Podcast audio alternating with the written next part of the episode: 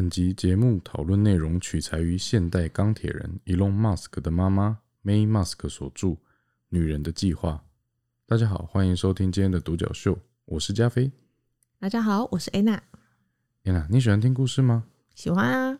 那我们今天就是要来讲故事哦。好，我们要来讲一个跟追梦有关的故事。追梦哦，好讲。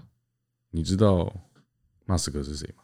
嗯，应该说，你记得我们上一集有提到他吗？有有有，就是讲说要带人类去火星住的那一位仁兄，对吧？对，就是那个狂人。啊哈，嗯哼，他最近很夯嘛。对对对，其实大部分是因为特斯拉的关系。我觉得可能很多人变有钱或变穷，跟他有很大的关系。OK，哎，那这一位马斯克先生呢？哈哈，他认为未来人类到火星居住嗯哼，是一个趋势，对，他已经想到一百年之后的事情。嘿呀，够 OK 搞的呀，然后他也正在研究如何把光纤植入脑中，然后用啊脑就可以直接控制三 C 产品。厨师盆嘛，我们上集有讲到的，哎，OK，然后他也正在研发特斯拉的这个跟自动驾驶有关的技术。嗯哼哼哼哼哼，你有没有觉得他都在做一些屌屌爆的事情？就是走的很前面，都在做很创新的事情，而而且很敢想。那你会不会很怀疑说，他到底是受到了什么样的教育，怎么会培育出这样嗯屌炸天的奇才？会，因为想要知道说他的教育跟一般人有什么不一样，然后可以让他走得很前面。那如果我们想知道怎样的教育会培育出嗯这样子的一个奇才，那我们就不能不提到他的母亲 May Musk。哦，所以说今天是比较着重在他母亲的这一块教母亲教育的这一块，是吧？主要就是在说这个有关于他母亲的故事，因为我们这一集的内容主要就是取材于他母亲出的一嗯本类似这个自传的书。嗯哼哼哼哼，OK，那我们一开始我们就直接切入这个主题，好，关于马斯克，他是一个勇于做梦，嗯。哦，并且真的去实践的人。有的人只会做梦，不会实践，可是他是会做梦，但是他也真的去做。嗯嗯嗯，就是说嗯，其实想到火星，嗯。很多人都会自称火星人，嗯嗯嗯嗯，但是真的愿意这样，然后开一个那个太空的公司，然后要做那个火箭到火星的人，这样的人嗯其实不多。对，就说干就干。对，那是怎么样的一个母亲，还有怎么样的一个教育，才会培育出这样子的人才呢？嗯，好不好奇？其实蛮好奇的，因为想说他妈妈是用什么什么绝招吗？是一些大家不知道的绝招、怪招什么招？OK，那我们接下来就是来讲今天的故事。好哦，我们先讲他妈妈在年轻的时候，嘿，他妈妈年轻的时候，她主要是读营养学，哦，所以到后来营养师一直都是他的工作。嗯哼哼哼哼，但是在她读到大三的时候啊，嗯，嗯她的同学帮她嗯报名了选美比赛。哦，嗯，那你知道怎么样？你嗯你有没有想过怎么样？这个同学会帮你报名选美比赛，是因为一定也是长得还不错呗。OK 漂亮嘛？对啊，我们可以想象外形一定是端正的，不然是如果长得不端正是要陷害你，恶搞，真的那恶整。没有，其实是帮他报那个谐星节目，但是骗他说是选美。就是恶整啊，就是其实感情不好。对，但是好，我们讲的是他是正经的。好，OK，那这样子的一个姻缘机会，他其实是因为他同学报名，所以他才去参加，所以他其实没有很想参加，他志不在此，他，一直都觉得他是嘿。营养系人才，啊，就是以后要当营养师了这样子。所以说他连化妆师什么他都没找，他就自己搞，然后哦？也没有买新衣服，就自己穿自己旧的泳装就上台了，所以是一个很对自己很有自信，还是就是随性？不是很有自信，他压根就没想赢，啊？反正就是都报了就去参加看看，这样对对自在对参加，对，自在参加。但是没想到后来搞出个名堂，哎呦。他，有比进决赛，哎，那这样的一个因缘际会，也嗯让他创立了他的副业。哎，未来当 model，他就变成了他的副业，怎么都这么自然呐？自然而然嘛。对啊，因为她长得漂亮啊，没有办法。好。OK，但是那我们要讲的一个重点，哎，你有没有觉得她既有既有营养系的专业，然后又有这个很好的外貌，嗯，那感觉她应该会是未来一帆风顺，对啊，照理说应该是这样，反正可以自己养活自己吧。很合理嘛。啊，合，理啊。没想到接下来迎接她的是一段哎非常悲惨的婚姻。这就是人讲的水人无水命吗？红颜薄命的意思。但是他没薄命吧？没有他还，但是活着。这个红颜薄命就只有我们亚洲，在他们哎是那个西方世界可能是不存在的。哦，好好好，继续听下去。好，我们讲她在嫁给了她的老公之后，嗯我们现在开始讲她悲惨的婚姻怎么悲惨。好好好好，她一她一开始是跟她老公是没有什么钱，所以连哎他们要去欧洲度蜜月，哎，花的都是 May Musk 自己的积蓄，女方的积蓄那、，男的嘞？男的就没钱呐、听到这边就觉得有点废喽。然后好他对，然后他们连续，但是他还是有贡献的。他们去欧洲度蜜月的时候，是住在男方的表哥家。哦，提供居住地，对对对，就只有做这一件事情，从头到尾你就发现他只有这个贡献。嗯然后他们还是这个搭联航去的啊，，OK。然后到那边玩的时候啊，嗯哼，所有的什么行李整理了，然后还要做饭。你有想过度蜜月还要做饭吗？哦，就是因为没钱，他们没他们没办法出去吃饭，他们就是在表哥家做饭。那这样哪算度蜜月啊？就不就换个地方继续生活而已吗？可能不算生活，可能是换个环境生小孩，大概是这个意思啊。哦，OK，其实很多人对度蜜月的想法可能也是这样子哦。对，只是说有点不浪漫，因为男方在那边的时候就一边看这个，就是他写在书里是说他在看《花花公子》啊，哦然后也在这一段蜜月里面哎第一次动手打了他。你说打那个 May Mask，对，是不是觉得啊，差不多要离婚了？这可以离婚了啊？故事如果像你想的这么短，我们还讲个屁啊！OK，接下来呢，就是有这个转折的地方，就哎、回去了之后发现哎哎怀孕了，，Elon Musk 是不是？对，你看完蛋，逆境中的暴我跟你讲，风诞生，我跟你讲，他他不是只有贡献居住，他还贡献他的精子。也是啦。那哦，那很烦呢，都会打他了。对啊，哦发现了，但是怀孕了，嗯要离不是那么简单的。嗯，嗯那好，基本上接下来才是他真正衰的时候。怎样说？男方在她要生之前，她在油漆他的飞机，啊嗨，她老公喜欢开飞机，哦，然后她正在油漆她的飞机的时候，这个 May Musk 呢，他来帮忙，是真的 airplane 吗？是真的真的，不是那个打飞哦机，是不是？我刚说开飞机，我没有说打飞机吧？我说，你为什么要误导我？原来你刚刚顿呆是在想这件事情刚。想说，诶，好，我们可以正经一点，我们这个是教育类的哎呦，你听故事我就 relax 了，我就嗯就整个就 relax 起来。OK，啊，快点呢！女方来嘿帮忙她油漆飞机，嘿嘿，是那那个时候她已经出现阵痛了结果她来拍，她因为在阵，她边阵痛，她还来帮她老公油漆哦，已经很好了，对不对？她老公对啊，阵痛都已经快要受不了了，还在那里。结果她老公居然还屌她说：“你不要因为阵痛就放慢你的速度。渣男，渣男，那为什么还不离婚？”诶，因为后面还有故事，你不要一直叫人家离婚，这样这故事怎么讲下去？OK，要生了嘛，到医院哦。是不是生了就要真就要离婚了？没有没有没有，我们还有故事没讲完。OK，到医院的时候，你还你你知道就是嗯怀孕，然后医院都会跟这个老公喂教，就是说，嗯，嗯，老婆生小孩的时候要帮她按摩。哦对，就是在那个阵痛的时候可以呃帮背部按摩啦，对舒缓他的不舒对对对，会服对不对舒缓舒缓。OK，护士这时候就跟男方说，就是她老公说，你揉揉她的背，她会舒服一点。结果对啊你知道这个老公他直接哦呛护士，你看他真的很有种。像我们男方如果这个这个这时候老婆怀孕，你怎么敢呛护士？接下来老婆跟小孩性命都在护士手上，但他就呛护士。嗯，他向护士说：“你有没有搞错啊？他才应该揉我的背吧？你们给我提供的这个板凳这么难坐，我要离开了，要生之前五分钟再打给我，我再过来，是不是？这种这到底是渣男还是什么男？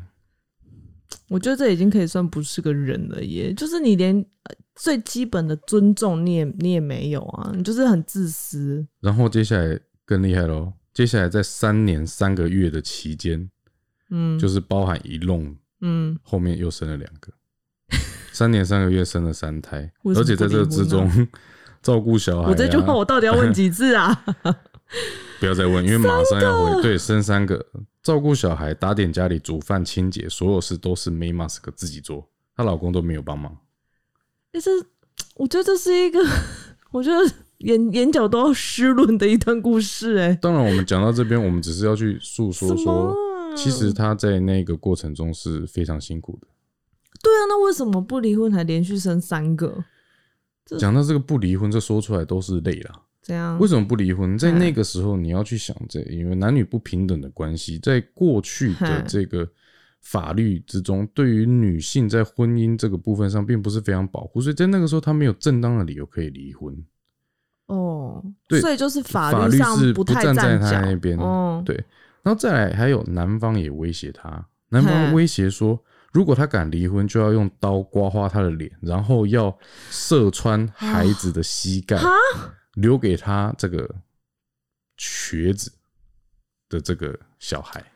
靠，所以说就是有这种威胁，然后又有这种精神的虐待，对，而且你不要以为他不敢做，因为后来相关法律通过之后，嗨他真的诉请离婚，但是在等待判决的一个过程中，嗨，男方还曾经拿刀在街上追杀他。所以不要一直问他为什么不离婚，因为很恐怖。你刚刚是憋很久，该恐怖的代际一直问，这真的很恐怖哎，这个是说想离就可以离的吗？你也要看自己的生命啊。真的遇到这种恐怖情人，真的是很无奈哎。对，所以说讲到现在这个故事，我们讲的是他的婚姻。那我们接下来我们来讲他的事业可是。最终最好就是就是还好啦，已最经就离婚还是了，离掉了对，这样子嗯嗯，没有啊，也是还好离掉，不然也不会有这本书对啊啊。对对对，嗯，我们好结局是好了就好了。对啊 OK，只是我们现在就是讲他过去，其实不是不是我们现在想，他现在可能光鲜亮丽，然后他儿子又很有成就，可是他们是嗯苦过来的。我们是要嗯表达这个故事。其实真的很辛苦。你光想说，如果有这样子的一个伴侣，精神虐待你，然后你还要独自这样照顾这三个孩子，真的，把他们拉拔长大，真的是很不简单。怎么会没有忧郁症？那心里有坚强的，搞不好都已经是也是有一些心理疾病，是最后就会可能离婚就好了。这个是我自己揣测啦，只是我觉得就是光想就觉得这真的是一件很不简单的事情。没错。嗯哼，那在婚姻方面，他曾经有这样的一个悲惨往事。嗯，那我们今天再来分享他有关事业的故事。嗯哼，你知道，在这个他后来离婚之后，他跟他的小孩嗯曾经从这个南非，他们原本就在南非，嗯然后他们后来搬到加拿大，嗯，然后再我刚听的南非，我想说是哪一个、哪一个国家？南非，哦，南非，然后后来又搬到加拿大，嘿然后再搬到美国。这三个搬两次，对这三个国家，嘿他是营养师嘛？对，他在这三个国家，他都有考到合法的营养师执照。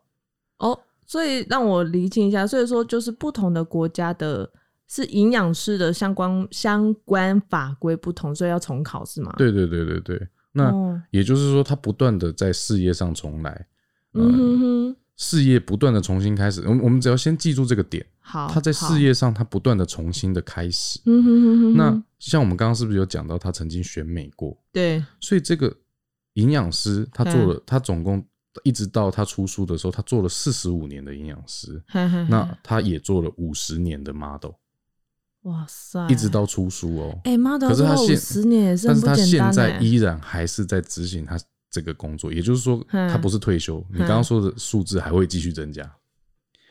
对啊，哎、我刚我刚就是在讲说这个 model 要做到五十年这件事情，当然不简单，因为对啊，而且他还是 keep going，而且他厉害，害了哦，他在做 model 过程中，他曾经胖到九十几公斤哦。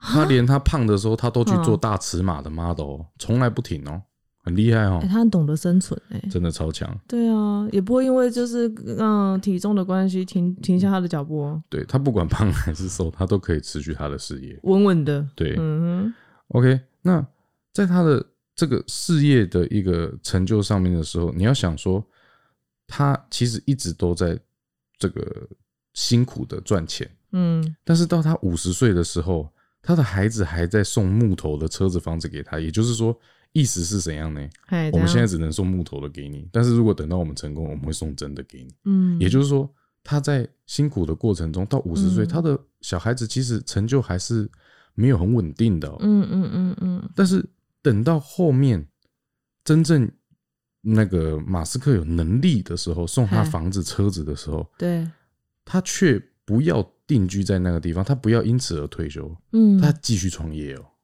他继续他自己的事业吗？对对对，到后面那个 Elon Musk 他这个特斯拉起来之后，他现在已经嗯很有名了嘛。对其实他其实不需要工作了嘛，嗯，但他还是持续的到纽约去奋斗他的事业。可是很不简单呢，因为其实如果说以东方国家来讲的话，可能到了五六十岁，然后把孩子栽培长大之后，就会开始想要过退休生活。对啊，对，呃，很少说还要再迁徙到一个可能不熟悉的环境，嗯，更不要提说要再重新来一个事业，就是要错继续创业这样子。对，而且对他来讲，他儿子的成功跟他的事业好像没有什么关联，反而对他来讲，他会觉得啊，那我儿子让我安心了，嗯我可以开始创造我自己的事业了。他的事业高峰是在六十岁之后才开始，你能想象吗？他在嗯五十八岁还五十九岁的时候，他决定不染头发，因为他在那时候觉得他白头发更好看。哎、我有看到那个照片，我觉得很美，哎，对，就是帅。感觉就很像那个一零一中国里面的那个坏女人，这对还蛮时尚的感觉。可是是非常时尚的，对那很厉害。她到六十岁到七十岁的时候，她还帮纽约跟时代杂志拍裸照哦，六十几岁的女人拍裸照哦。我也有看到那个照片，我觉得非常的有自信呢。她真的是都，我想我真的觉得她是一种散发一种自信，真的是，尤其是她的眼神。所以其实大家都知道，Elon Musk 是一个很屌的人。可是其实嗯我们讲到这里的时候，其实你会发现他妈妈也是一个不遑多让的角色。他到嗯六十八岁的时候，他成为米兰达科尔。米兰达科尔不知道大家认不认识，他是一个很很有名的嗯这个 model。嗯他成为他的同事，他成为他的同门。嗯那后来他也为施华洛世奇啊、倩碧啊、Tiffany 代言。那他也这个在碧昂斯的 MV 里面当了女主角。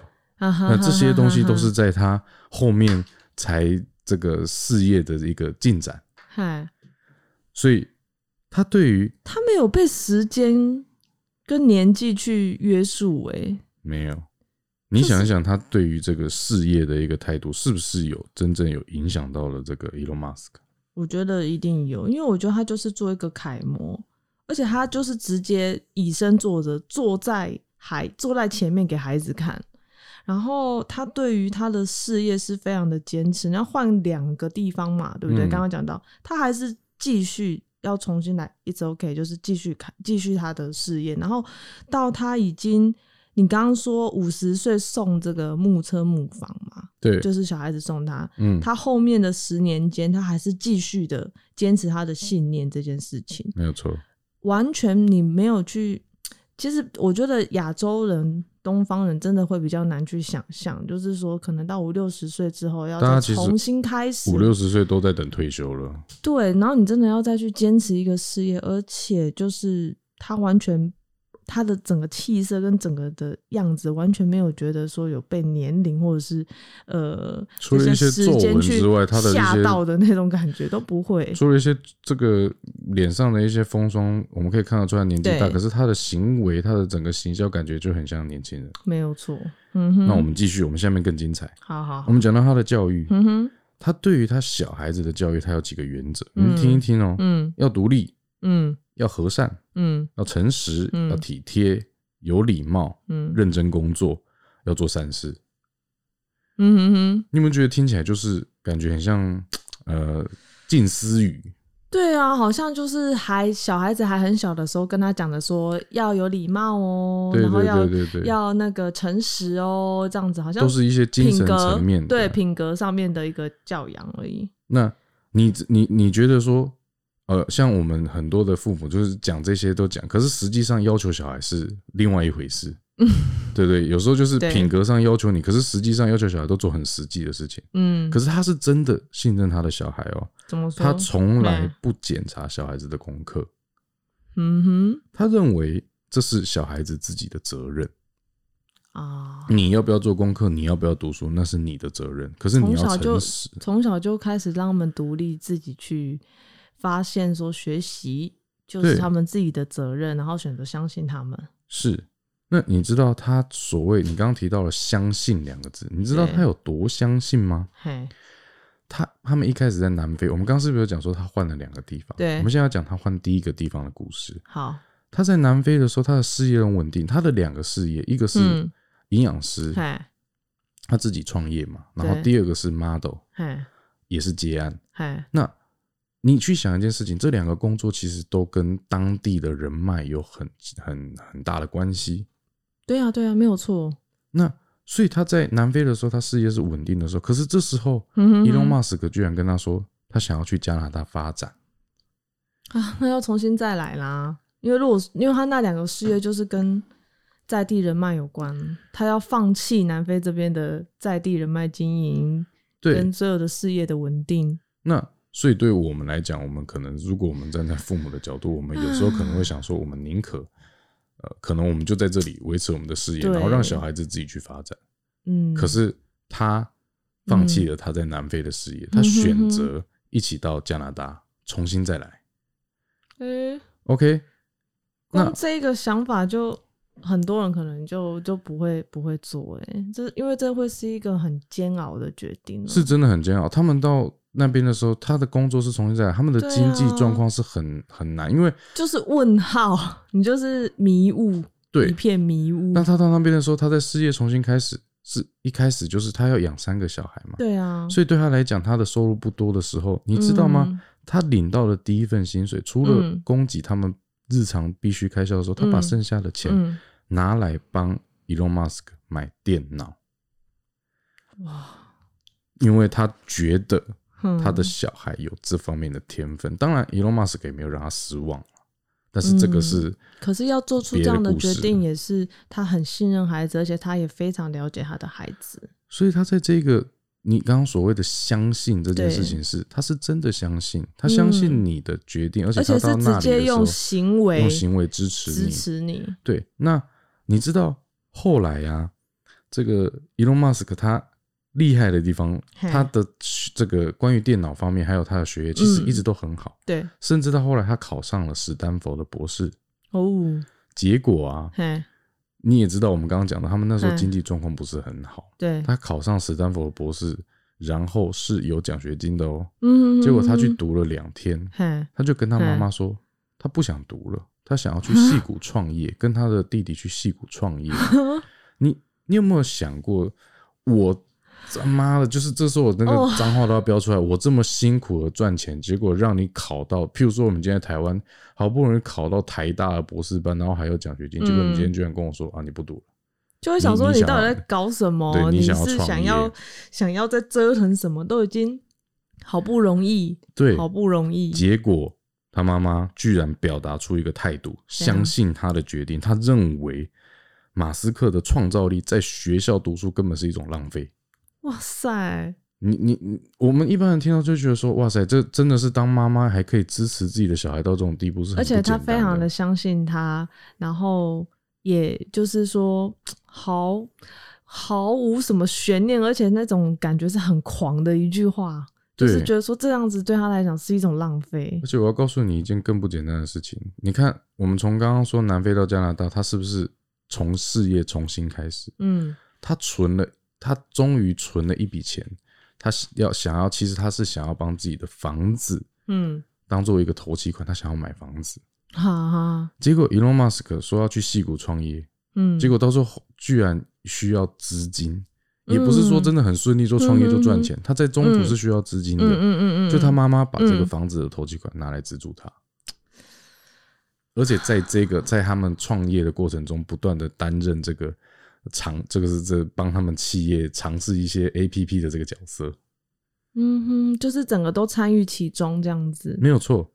OK，我觉得这个真的是，嗯虽然说支持孩子的决定很重要，可是做父母的也都知道这个道理，但是这个过程其实真的不容易做到，尤其是在我们亚洲国家，嗯我们的教育观念来讲，其实真的孩子像刚刚这样的一个情况的时候，嗯，你真的很难在第一时间就是平静下来，然后认真冷静的去想想孩子需要的是什么。那 OK，你可能支持他，但是比较有可能有一些家长会是怎样？OK，好啊，那你去啊，但是就是你知道，在创业的过程中冷言冷语，没错，对，比如说你刚刚不是讲说这个呃需要募款嘛，需要钱嘛，需要资金嘛，可能这是父母知道的话，就想说，哼，就知道你撑不久吧，就会有类似这样子。其实讲那些话是怎样呢？希望你赶快放弃，赶快回归到学业的正轨中。那当然，某种程度上，我觉得也是一种发泄吧。也是啊，也是啊，就是说，这其实就是我们亚洲国家比较容易会出现的一个教育。对，嗯那其实我们讲到这边，我们就可以发现到一件事情，就是说，嗯其实从头到尾，我们认为 May Mask 他都身体力行，将这个嗯态度化为行为。什么叫做为自己负责？他选择相信他的孩子，嗯，他是为自己负责，他没有叫孩子替他负责，对。他选择支持，他为他自己的这个选择而负责。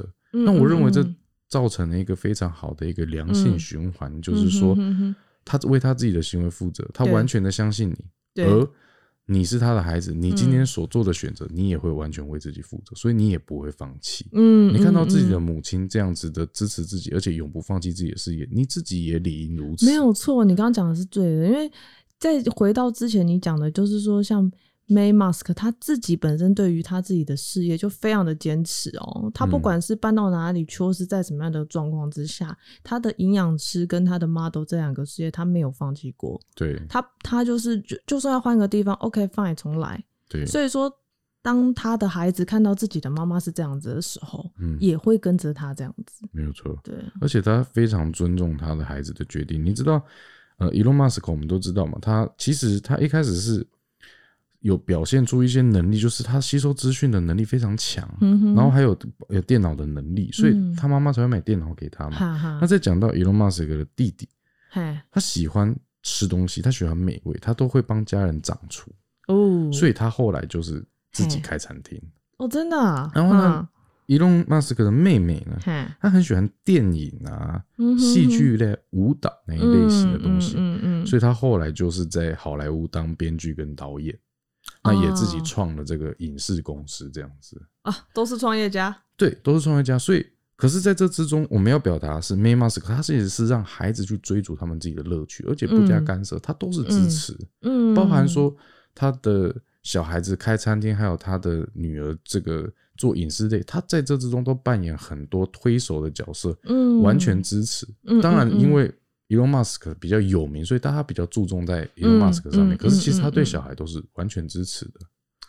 这完全是帮我们奠定了一个勇敢做梦的基础，没有错。就是这种哦，你就勇敢做梦，勇敢的实践，然后妈妈也支持你，其实这真的是我们一起努力，很强的后盾，对吧？真的真的精神上的很大的一个后盾，没有错。所以说，我们今天我们刚刚有讲到一个主题，嗯。你觉得说像 Elon Musk 这样的一个狂人，他把特斯拉开上了太空，我们没有办法去想象他居然会做这样的一个 很敢想呃很敢想的事情。嗯。OK，可是听到了他妈妈这样的故事之后，嗯你就会发现说，其实他妈妈贯彻给他们的一个呃理念就是勇敢做梦，实践到底。对，那所以 Elon Musk 也没有那个违背他妈妈的教育，就是没有辜负啦，嗯嗯，他就嗯成，功的真的把特斯拉开上了太空，这是一件非常狂的事情。嗯嗯嗯嗯，那我们刚刚是不是有提到嘿，Musk 一家人都是创业家？对啊对啊对啊，那你们会觉得，那所以说成功是不是会遗传？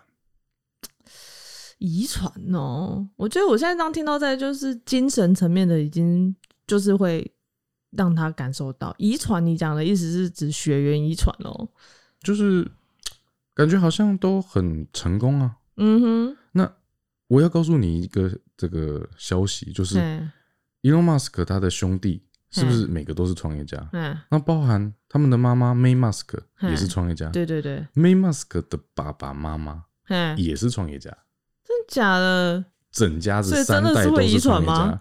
你想知道这个秘密吗？等等哦，让我来告诉你，讲，在最一开始他的哎，嗯，我们今天讲 May Musk 的爸爸妈妈，我们接下来我们用外公外婆，然后为代号来称呼他们，就是好。哎、Elon Musk 的外公外婆。好好好 OK，他的外公一开始是开了一间脊椎矫正诊所，他是创业家。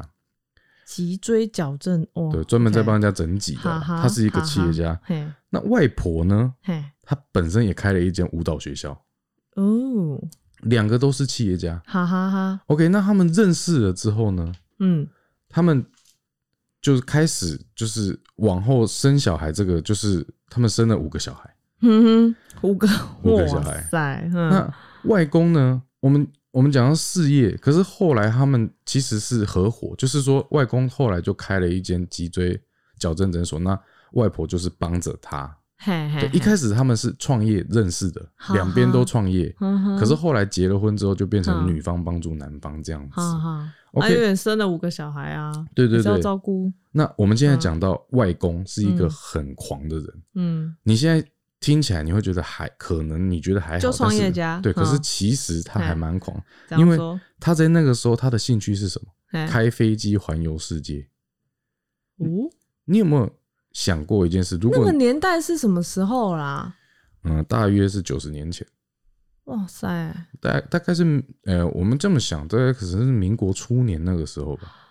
嗯嗯，很早嗯之前。很早哎，你你不要想那么你不要你不要想那么早，就嗯。就就算你现在的阿公，对呀。你现在阿公兴趣是开飞机环游世界，也很屌吧？就觉得很帅哎，然后他阿公要开飞机环游世界的时候，他会把每一个停靠站，然后嗯。画在他的那个飞机的翅膀上，这是一个很浪漫的人。很浪漫，很浪漫，那话说，哎，外公外婆原本是住在加拿大他们听说南非很漂亮，我所以原本是住在加拿大，原本就住在加拿大。哦，那他们听说南非很漂亮之后，他们嗯。就开着飞机嘿，从加拿大飞到南非，决定要搬来南非。就因为听说很漂亮，对对对，他们就开着飞机到南非了，嗯。就就要搬过来。嗯。而且啊，当地人会建议他们，因为他们在加拿大，他们讲英文，对那当地人会建议他们住在嗯这个南非里面讲英语的城市。对啊那，外公不听，他开开开开开到有一个地方啊，花嗯很漂亮，但蓝嗯一片蓝色的花他就决定住这里了，非常浪漫吧？如果人脑中突然有那个花香的那个这个音乐出现有吗？我干嘛就生气耶？OK，他们就定居，他们就决定定居在那边啊，非常辛苦，因为他开那边要开整几，他那边讲南非语，就不是讲英语，很不通哎，很不方便呢。就是这我们去证明这个理念，就是他其实是为了一个梦想，他不畏惧困难啊对他来讲，梦想才是重点，这个其他的困难都可以解决。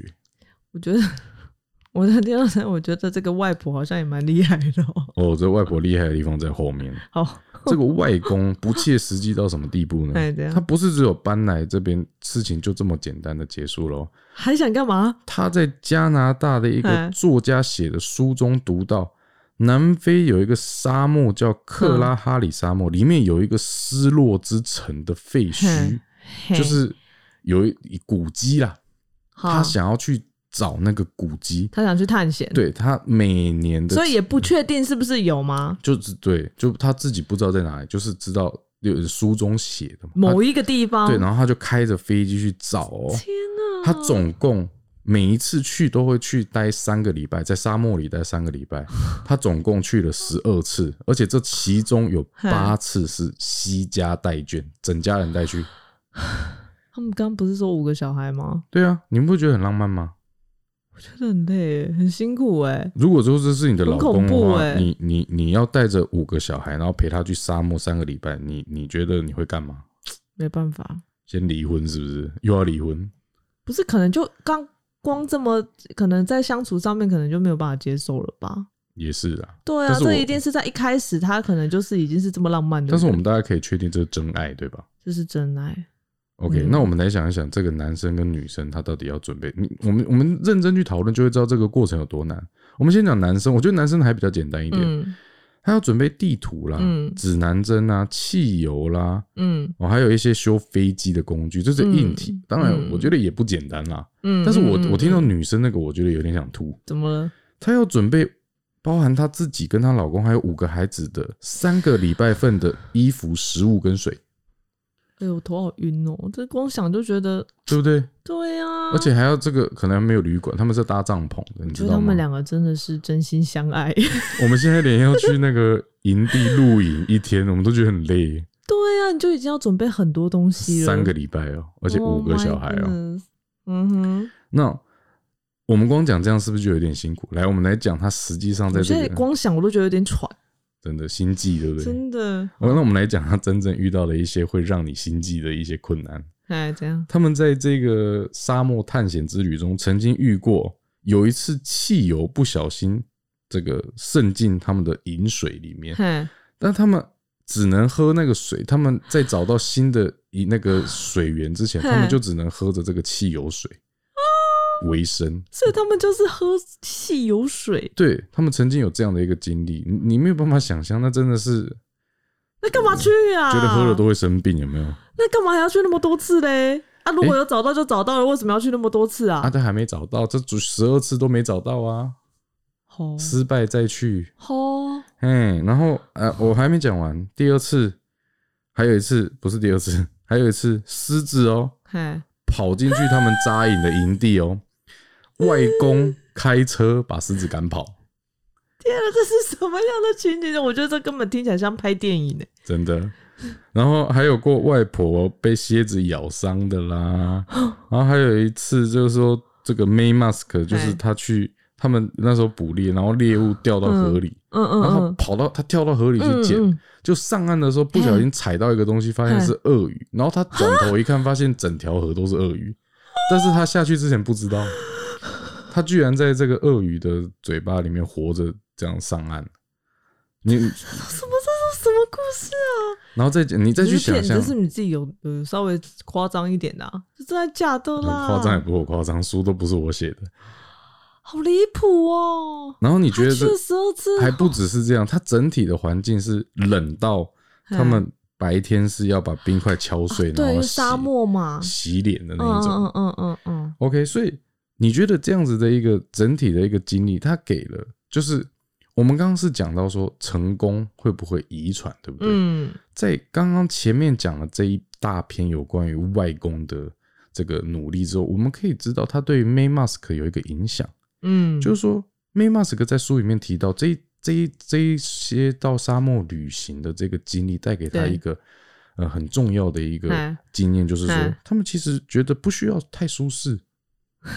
苦过来，对他们，对他们觉得活着不需要太舒适，他们在克难中是可以生活的，可以生存。就觉得那样都过来了，还有什么困难我达不到呢？对他们来来讲，只要努力生存，就会有成功的机会。而嗯，他们有一个座右铭叫做“嗯嗯险中求存，如履薄冰”。你想想，这是一个多么克难的民族，Winter is coming，这跟对呀、这就跟那个《冰与火》里面那个北方民族是一样的。没有错。好，我们刚刚讲了外公，对不对？我们现在来讲外婆。哦，对啊，你刚刚不是说外婆更厉害？外婆超强的，你知道外公他在七十三岁的时候死于坠机。哈，呃，现在在回想说，可能也是死在，就很像说战士死在战场那种、那种可能感觉。也就是死在他最觉得最安舒的地方，因为他就是喜欢开飞机啊。对，是吧那我、嗯我也只能这样子去诉说，我觉得这是最唯美的啦。嗯 OK，外公死的时候，外婆嗯当时六十一岁，嗯嗯嗯，在那个时候啊，May Mask 都想说他妈妈可能会走不出来，因为他们感情非常好，怕他就这样子消沉，就是消沉，就开始走不出来。这很有可能。对，有的夫妻是这样，很快当然了这个走，另外一个就跟着走。对对对，结果因为没想到感情太好，他妈妈过了几年之后，哎、居然开始学艺术了，木雕、陶艺、绘画、摄影，然后还定期办画展跟摄影展。你刚刚开始说他妈妈一开始她是舞蹈的嘛，对不对对对对就是其实本身应该就有艺术的天分啊，就是都往，然后之后就是一一直往这个艺术部艺术分，是，但是比较偏向于画画这个部分，画画跟摄影展，嗯，他还有登上南非的艺术家名人榜哦，哦，所以不是说随便画，但是有混出一个名堂来的。嗯哼，结果你知道他从六十五岁开始，嗯，你知道他画到什么时候吗？他到九十四岁哦，哦，手抖到没有办法拿笔的时候，你知道他做了什么事吗？用脚画，不是，嗯，那么厉害，手抖脚应该也蛮抖的吧 这哪有一定啊？？OK，他手抖到没有办法画拿画笔的时候，嗯他改拿滑鼠学电绘，厉害吧？嗯九十四岁哦，嗯，然后再画了两年之后，哇，连滑鼠都握不住，那怎么办？退休。我刚差一点，我以为你要说用嘴巴。哎，好正啦经一点。哦，认真说，OK，六十五岁哦，嗯，一直到九十六岁，三十年，三十一年，三十呃三十一年，然后他九十八岁的时候去世。哦，你有没有那心里上他也？是很长寿。他认真在他的事业上一直认真到去世前两年，该厉害，对，今天该厉害，那尤其是音效自制是不是？对 因为你要想说他是六十五岁开始，很多人觉得六十五岁这个年纪就是想天想天年，嗯，就是反正开开心心的过就好了，就嗯没有特别想要再多去学习什么。没错，对，可是他却做的有声有色啊。是啊。所以你觉得我讲到这里，你还认为说成功会遗传吗？你觉得会遗传吗？会欸、我觉得他的 这种遗传的层面哦，是我觉得是精神跟那个态度。所以应该不是遗传。我们今天讲到这边，应该是说，其实是不是 DNA，而是他们活着的一种精神跟态度，他们是随着传眼见为凭教育传承下去的，哦，对不对？我们我们今天去设想一个问题：如果你有这样的一个阿公，哎，那你去想一想，哎、你知道说，我阿公他妈以前开飞机环游世界，然后开到嗯。哪一、哪里看到花很很很漂亮，哦，他就嗯定居在那边，语言不通还可以在那边创业，嗯嗯，然后到最后要去沙漠找古迹，嗯，然后那个我的奶奶到九十四岁还在画画，外婆外婆。哦外婆到九十四岁还在画画，不认老，对他来讲、年纪根本不是问题。嗯也就是说什么，一般人六十几岁嗨，他退休了，对他来讲，他只是嗯。觉得我还有三十年可以奋斗，嗯。给他上。哎、所以我觉得我刚刚我也讲错了。其实这个不应该讲说是遗传，哦应该说这是一种传承，对，对不对？这是一种一个精神非常坚定，然后创业冒险的这种精神嗯哼，的一个传承。没错。嗯所以说到这边呢，我们就可以知道说，其实你看到这里，你就会发现说，有这样的一个外公外婆跟这样的一个妈妈，嗯。影响到他妈妈，嗯。然后接着他妈妈也实践他他们的精神，嗯。一直到一弄，嗯。你就会发现他现在的成功其实嗯也不能算奇迹，你知道吗？不能？突然就蹦着这样子，因为其实他的奇迹的感觉。奇迹不是在他身上发生，嗯。是因为我们看到了他的奇迹，可是其实同样的奇迹在他妈妈跟他外公外婆身上都发生着，嗯是，他们这一脉很厉害呢，很强。很强。但是我觉得好消息是，我们觉得他们很厉害的地方是我们可以学习的，而不是所谓的 DNA 那一种。对对对对对，对，不是说他们好像拥有很强的 DNA，嗯，而是他们很厉害的地方，某些某个绝大部分我们是可以学习。那当然，我们不能说呃呃，Elon Musk 可能真的头脑很聪明，这个部分可能跟基因也有关系。嗯对啊，但可是他们的精神是我们可以学习对，没有错。那你知道这一这里面这一本书，它叫做《女人的计划》。嘿，所以对于 May Musk 来讲，嗯，他在书里面他有给女人一些建议。哦哦，好哦，你想知道这些建议是什么吗？嗯，你也是女人，对，你你是不是。觉得说活得跟他一样，其实是很励志的，然后是很精彩的？对，而且我我觉得女人最怕的，其实真的就是年纪这件事情。嗯，那其实很容易会因为年纪，然后老嗯等等这种名词，其实去限制了自己，而且会害怕。嗯对，所以说他的故事还有他妈妈嘛，就是嗯 Elon Musk 的外婆，我觉得他们的故事真的很励志。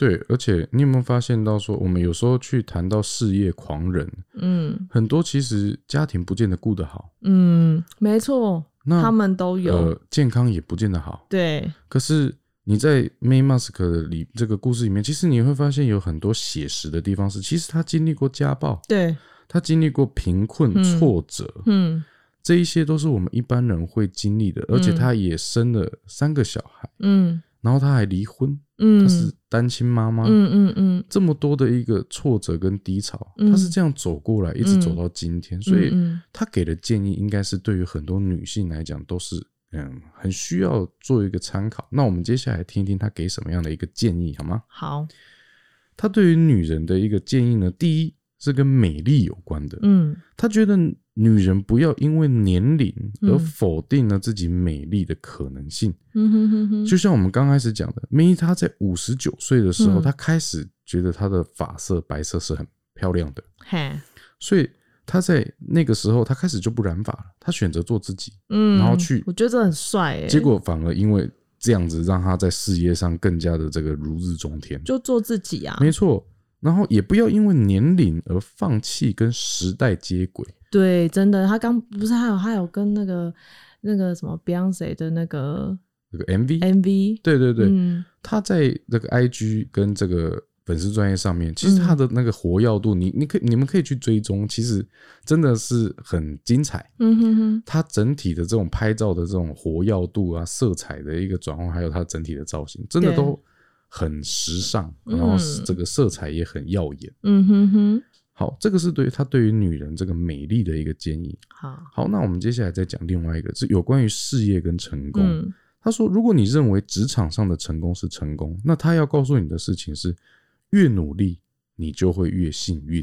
嗯不管是他本身还是妹的妈妈，嗯，就是刚刚我们提到的外婆，嘿，他们都用行动证明了，嗯，成功是不会因为年龄或者是性别去限制住的。没有错，他们真的是用行身体力行这件事情来他们都到六十几岁的时候才开始拼，嗯，然后把事业做得很这个耀眼。对，对，对于女人来讲，不应该因为年龄或者是性别，嗯。呃，，而去阻碍了你可能的发展。没有错，永远都要保持着一个希望。他们感觉就是永不放弃，没错，嗯，那永不放弃，我们需要什么？我们也需要健康的身体。对，所以他在这个健康方面，他也有给这个呃我们听众一些建议啊。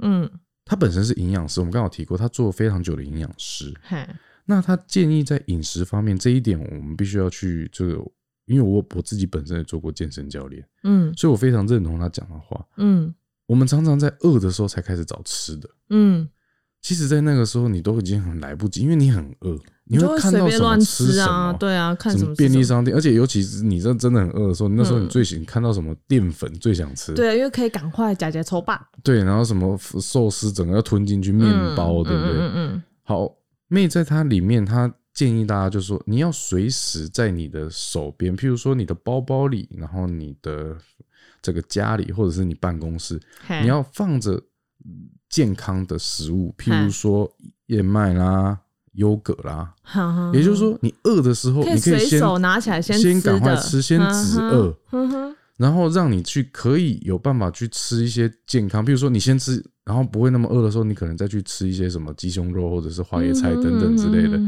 而不会说等到你真的饿了，你找不到东西就开始乱吃。这就跟如果说去便利商店看到很多人在那边拿香蕉啦、牛奶啦，对对对不对？对对对茶叶蛋，那应该都是有健身的人。对，但是有时候如果你真的饿到就是失去理智的时候，你可能去你就不会只想拿一根香蕉，对啦，你可能就会想要拿那个更饱的东西。嗯，真的很饿的时候，通常是没有理智的。没有错。好，那还有那讲到这个饮食之外，还一定还有运动。其实嗯健身是很夯的，嗯，不过对于 May Mask，因为他年纪也大了，嗯。他自己是鼓吹了，他觉得说不一定要做让自己这么强烈的运动，但但是他认为说一定要运动，所以建议大家就找自己喜欢的运动，然后哦养成这个规律的运动的习惯。贵在坚持持续啦，对不对？当然，我们可以从这之中去讲到说，因为每个人现在的生活的这个节奏都还蛮忙的，不是每个人都可以，就是譬如说，哦，一周健身两天，然后在里面酸痛，哎有时候真的是很累。主要其实是酸痛的恢复期，对不对？而而且除此之外，是因为如果你觉得你去那边就要做这么高强度，有时候你去之前你就会有抗力。压力很大。，对，如果我工作都有压力了，然后我运动还有压力，嗯所以他会建议大家说，当然，我觉得应该是说，宁可有，我们先你你嗯先求求有然后再求精。嗯哼，先往自己有兴趣、喜欢的运动先呐，先，然后养成规律运动习惯，这个是对每个人都有帮助的。嗯嗯嗯然后再来一个很重要，不要害怕变老。这个在我们嗯之前讲的前面所有故事里面，我觉得这一点应该是最有说服力的吧没。有错，没有错，这很难得。他们一嗯家人根本就都不害怕变老，对他们来讲，六十几岁刚开始，其实你不觉得时间这件事情在他们身上，你看不太到什么，对他们来讲有什么很大的破坏性吗？他们敢敢在呃年纪很大的时候去持续他们的事业，也敢在现在的时候去想嗯未来，没错。对不对？好，这就是我们今天要分享的。那嗯有关于这个 May Mask 呢，你看完了这本书之后，你就会觉得他们一家人不管是探险家的精神啊，或者是教育小孩的方式啊，或者是这个无惧年龄，那嗯这等等都有很多值得我们去学习的地方。嗯那希望说今天听这个节目的一个听众朋友呢，也能够呢至少做到让自己心理健康，然后也无惧变老，嗯，相信你永远都可以重新开始。大家一起加油。OK，那我们接下来呢，由安娜来让我们提出我们这一集想要跟听众分享的问题。好，我们讨论了一下呢，我们有一个问题呢，想要问听众朋友：如果你的小孩啊、他已经考上了台大博士，还有奖学金，然后呢，去读了两天之后，就跟你说他要自己创业，你会如何回应他呢？恭喜！嗯，这是亚洲的父母常常脑海中会有嗯第一这样子个的反应第一个的反应，心想说：哇，台大我都可以炫耀很久了，你现在给我不读？那我前两天庆功宴办完是怎么回事？现在都不读是什么意思 是要拆我台吗？嗯嗯？OK，那就欢迎这个各位听众朋友到我们的粉丝专业留言。嗯，啊、希望大家能够踊跃跟我们互动。对，没有错希。望大家呢喜欢今天的节目。嗯，哦我是加菲，我是安娜我，们下次再见。我们下次再见喽，拜拜拜拜